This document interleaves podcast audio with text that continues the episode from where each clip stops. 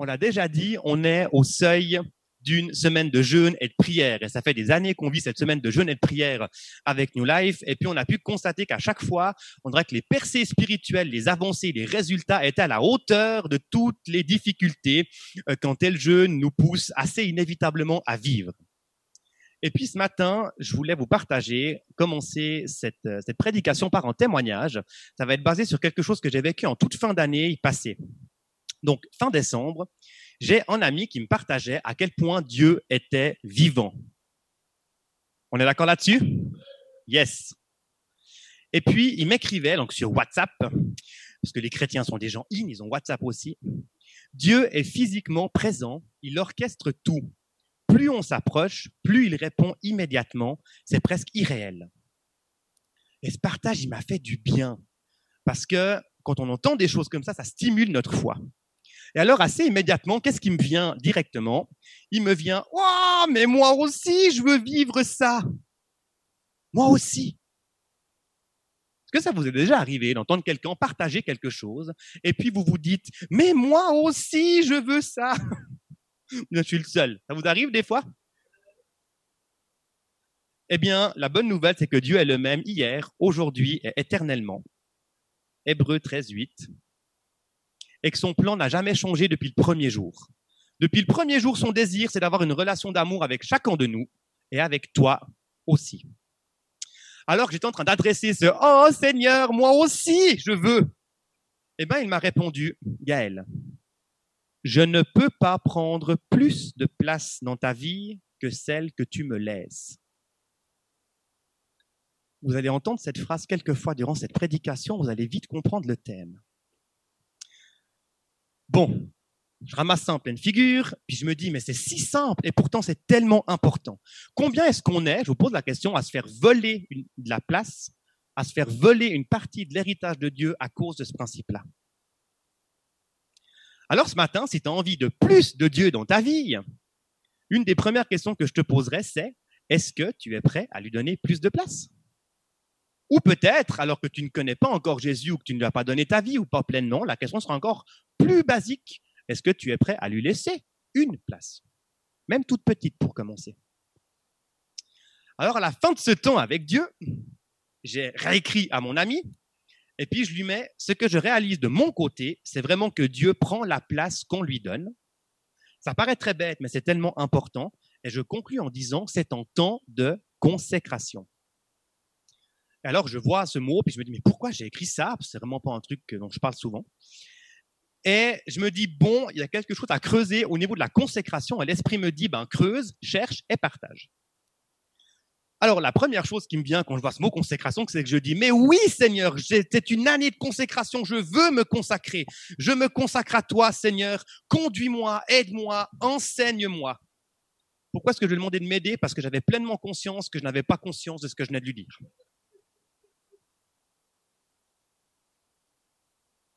Et ça, ça nous arrive aussi assez souvent. Je ne sais pas ce que vous en pensez. Parce que les chrétiens, et je vais un petit peu me moquer de nous, hein, parce que j'en fais partie, donc je peux. Mais je dis, mais on est complètement cinglés. On est là durant les célébrations et on est Seigneur, tu es mon maître, Seigneur, tu es, je suis le vase, tu es le potier, brise-moi. Oh oui, Seigneur, je suis l'arbre, coupe-moi, de moi pour que je porte plus de fruits, fais de moi ce que tu veux. Puis moi, je vois Dieu qui est là, puis qui dit, vraiment? Et il approche avec son sécateur.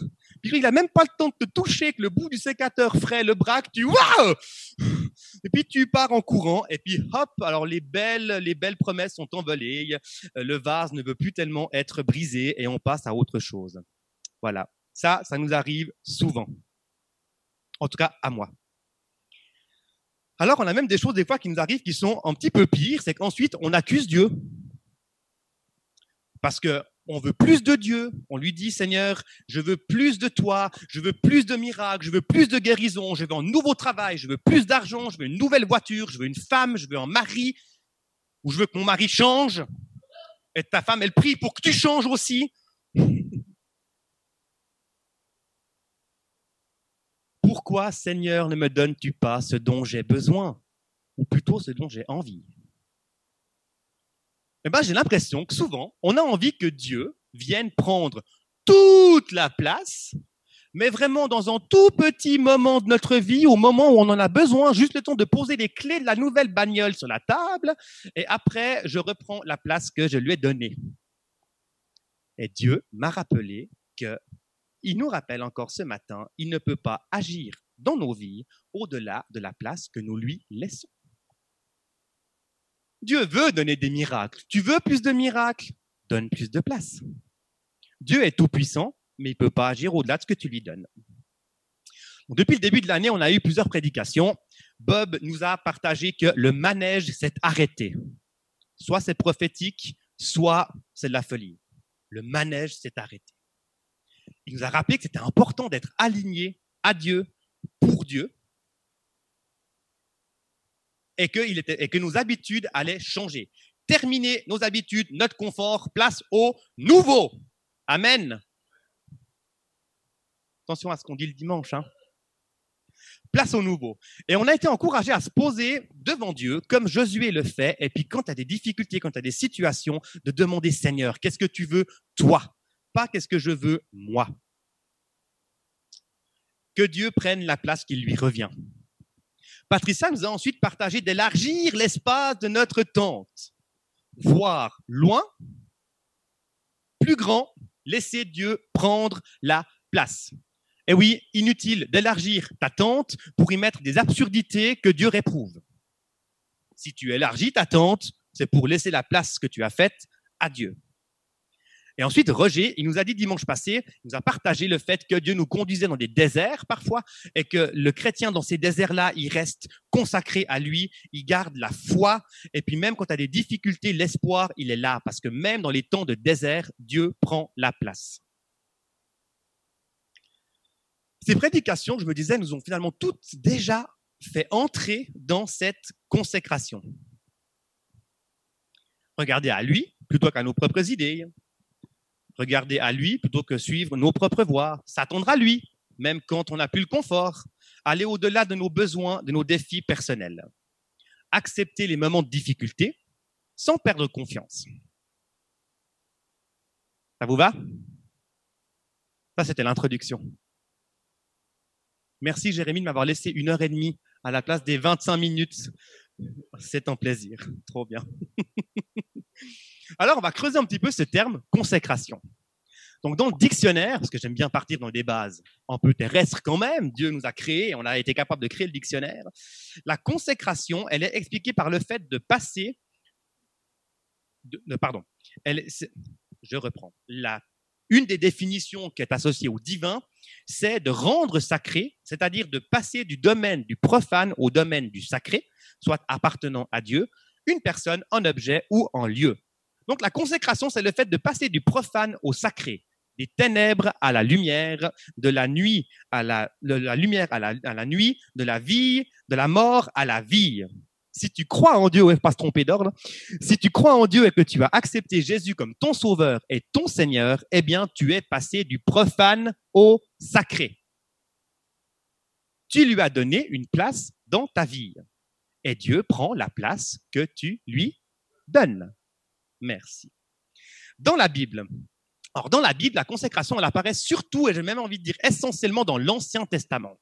Environ une centaine de fois, on a le terme consacré, consécration vraiment. On l'a un peu avec trois, deux grandes catégories de consécration. Je ne vais pas aller trop loin, trop loin là-dedans, mais on l'a dans le cadre d'un sacrificateur.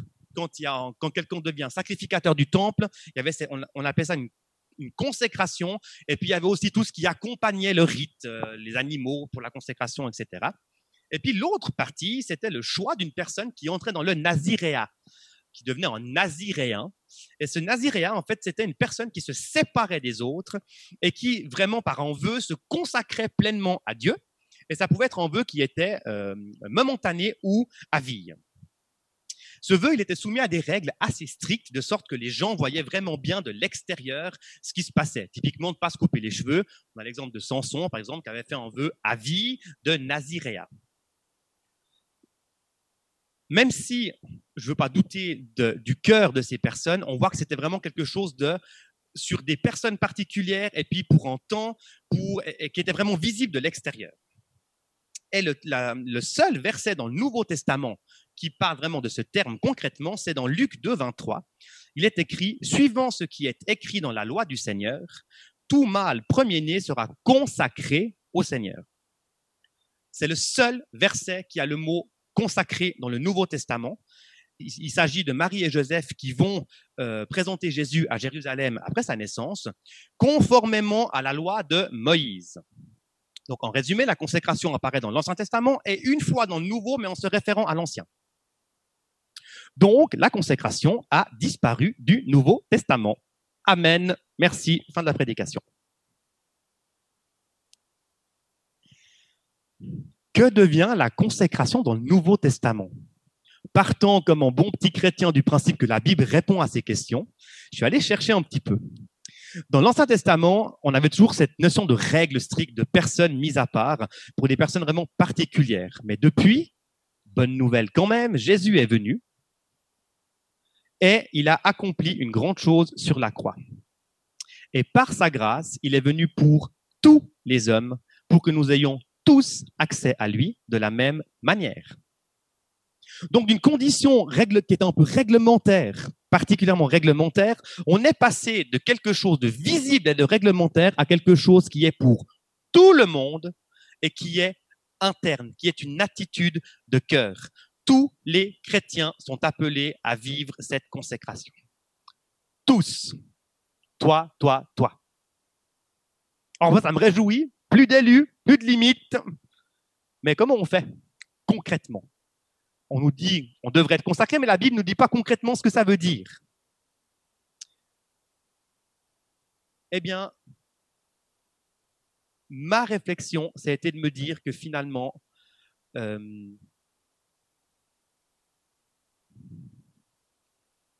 J'ai perdu ça, mais je voulais dire un truc. C'est pas grave. Ma, réflexion, c'était que maintenant, on est appelés tous à vraiment avoir cette attitude de cœur pour aller vers Dieu tous ensemble. Et dans la Bible, j'ai pris en haut deux versets euh, concrètement, elle en est truffée, mais pour, euh, pour amener une ou deux, deux exemples, on va plonger dans 2 Corinthiens 5, 14, 15. Car l'amour de Christ nous presse, parce que nous estimons que si un seul est mort pour tous, tous donc sont morts, et qu'il est mort pour tous, afin que ceux qui ne vivent plus pour eux-mêmes, mais pour celui qui est mort, est ressuscité pour eux, afin que ceux qui vivent ne vivent plus pour eux-mêmes, mais vivent pour celui qui est mort, est ressuscité. Lorsque tu donnes ta vie à Dieu, tu acceptes Jésus-Christ comme ton sauveur, ça, c'est facile, mais tu l'acceptes comme ton sauveur. C'est moins évident, mais ça fait partie du Seigneur. Pardon, merci. C'est moins évident, mais ça fait partie du package de la grâce.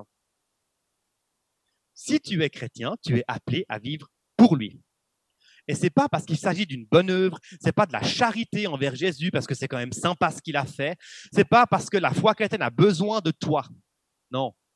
Tu es appelé à te consacrer à Dieu parce qu'il t'a aimé le premier en Jean 4, 19. Ce passage que je viens de lire, de Corinthiens 5, 14, 15, nous dit que l'amour de Dieu nous presse. Alors, ce n'est pas une notion de presser pour qu'on se dépêche, hein, on n'est pas pressé avec Dieu. C'est, euh, dans, la racine, c'est suneko, ça veut dire tenir ensemble, contenir avec contrainte, comprimer. Donc l'amour de Dieu, ce n'est pas une petite chose qu'elle a, puis euh, on, peut, on peut faire ça, on peut s'en passer. C'est la base de tout. Dieu est amour, il, a tout fait par amour. Et cet amour de Christ, son écho, il nous tient ensemble, entre nous, avec Dieu. Il nous pousse aussi à agir, il nous comprime, c'est une force, c'est quelque chose qui a une action sur nous, qui nous pousse aussi à agir pour lui. Et c'est la base de la consécration. Si tu n'as pas l'amour, tu peux pas te consacrer. Dieu ne peut prendre que la place que tu lui laisses. Et instinctivement, je ne sais pas si vous êtes d'accord, mais on a plutôt tendance à s'entourer de personnes qu'on aime. Si tu n'aimes pas Dieu, puis qu'on te dit qu'il faut lui laisser toute la place, tu vas dire ouais. C'est pas instinctif. Or, si tu ressens, par exemple, ce matin, ici, dans les Zooms, que quelque chose te manque par rapport à cet amour, peut-être que Dieu est en train de te dire que il veut te donner quelque chose de plus. On continue encore un petit bout? En Corinthiens 6, 19, 20 nous rappelle que nous appartenons à Dieu et que nous sommes appelés à le glorifier. Juste ça. Juste aller regarder ce que ça voulait dire. Glorifier, ça veut dire, entre autres, je vous épargne toute la racine, rendre les honneurs et célébrer. Est-ce que ma vie rend honneur à Dieu? Alors, j'ai compris par ça qu'en fait, la consécration, elle appelait la sanctification. Oh, ça c'est un mot, si t'es pas chrétien, franchement, ça fait peur.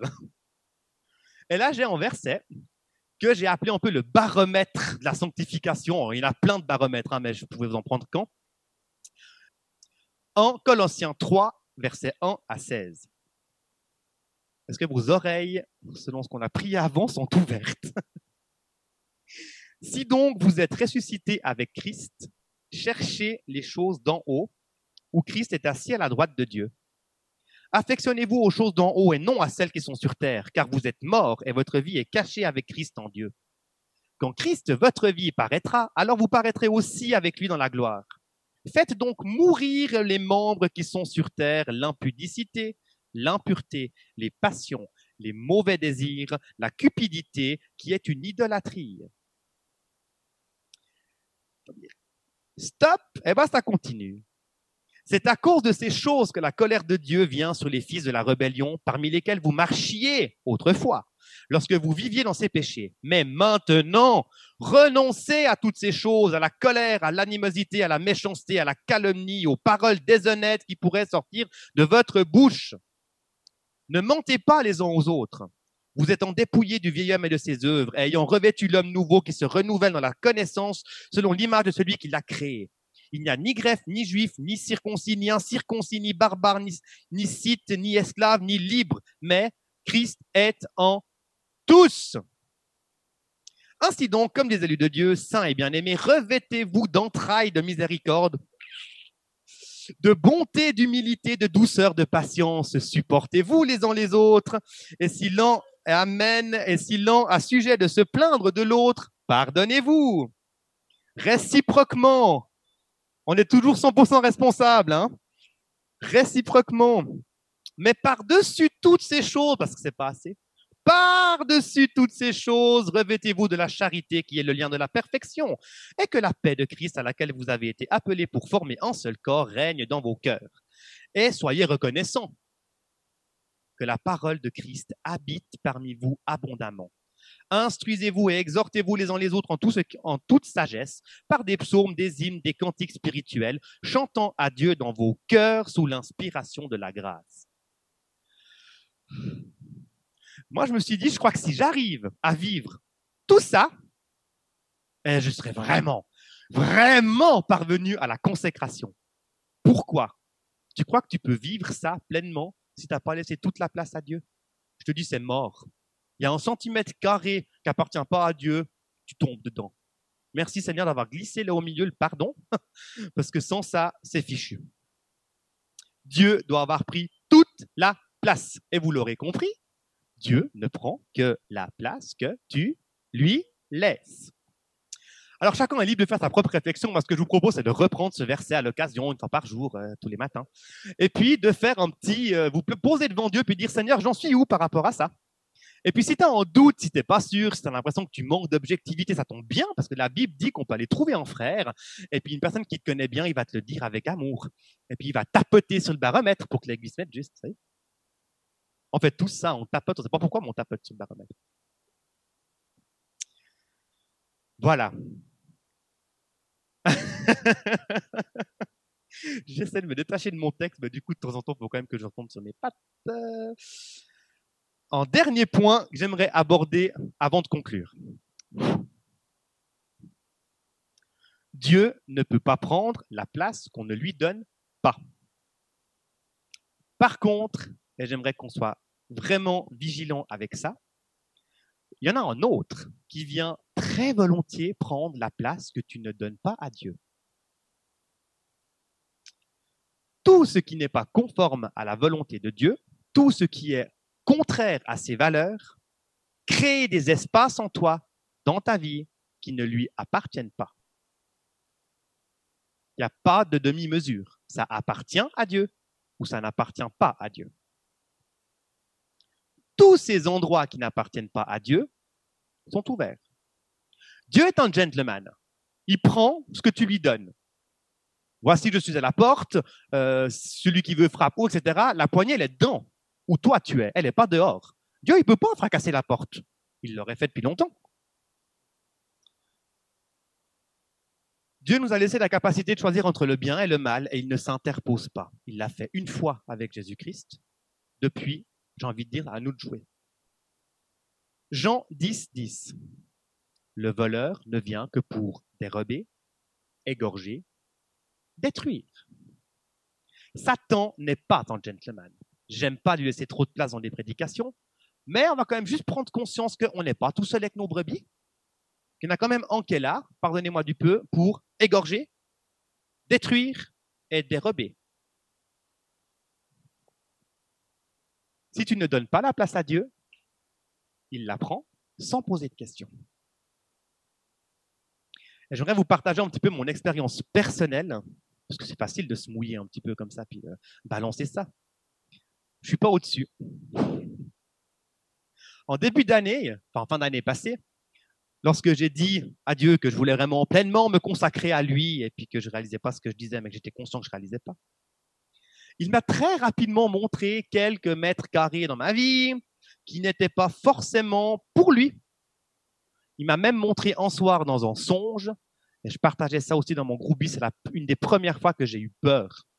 Il faut y aller un petit bout, ceux qui me connaissent, même spirituellement, je rebondis, mais pour me faire peur, faut y aller. Il m'a montré que Satan, l'ennemi, était sous mon toit. Et il m'a dit, Gaël, tu es responsable.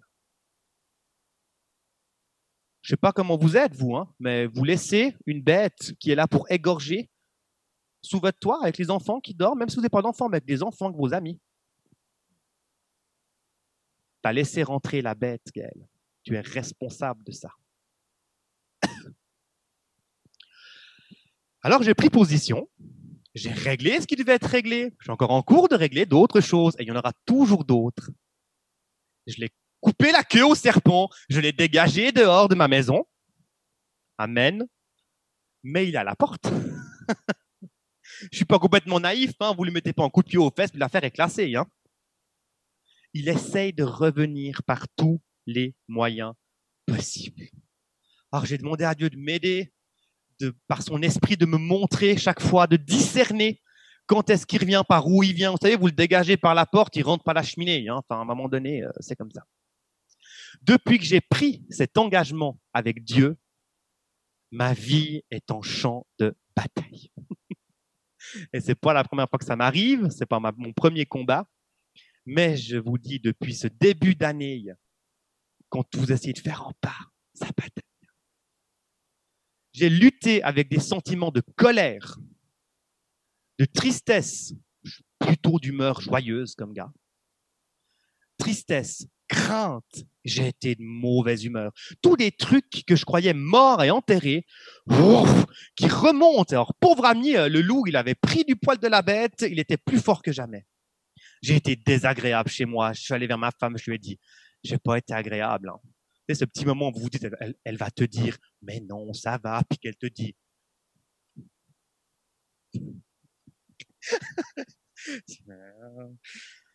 ah, j'ai été désagréable à la maison, j'ai dû assumer mes responsabilités, j'ai demandé pardon à ma femme, et on avance et on recommence. Le combat n'est pas terminé, je lutte encore. Alors vous allez me dire, ah bah alors super ta consécration, quoi. Vive la consécration j'aimerais dénoncer vraiment une fausse pensée. Quand tu fais de la place pour Dieu, il la prend. Mais cette place qu'il prend, elle n'était pas à lui avant. Tu penses qu'elle était à qui? Eh bien, elle était à disposition du loup.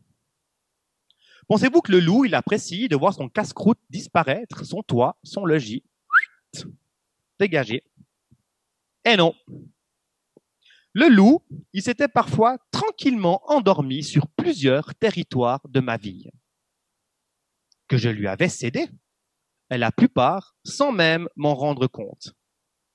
Alors je me retrouve dans loup qui roupille, un loup qui est contrarié, tout croc dehors, qui est dérangé parce que je l'ai chassé. Il grogne, il mord, il est fâché, il veut revenir, il gratte. Parce qu'il vient de perdre un territoire dans ta vie. Il n'a pas l'intention de te laisser euh, lui piquer son territoire. Je te pose la question, tu préfères quoi? Un loup qui hurle à l'extérieur ou un loup qui roupille sous ton toit? Je voulais juste t'encourager aussi. Donc, si tu as pris ou si tu vas prendre des engagements devant Dieu, par exemple, par exemple, de te lancer dans une semaine de jeûne, et que tu as des combats qui sont là, ou que tu as des combats qui vont arriver, garde la foi. C'est normal. Roger nous a parlé des déserts. Dieu prend la place là où tu lui la laisses. Tu as une difficulté, laisse-lui la place dans la difficulté. Si tu ne lui laisses pas la place dans tes difficultés, il y en a un autre qui va venir la prendre et tu vas échouer parce que tu n'auras plus Dieu avec toi à cet endroit-là.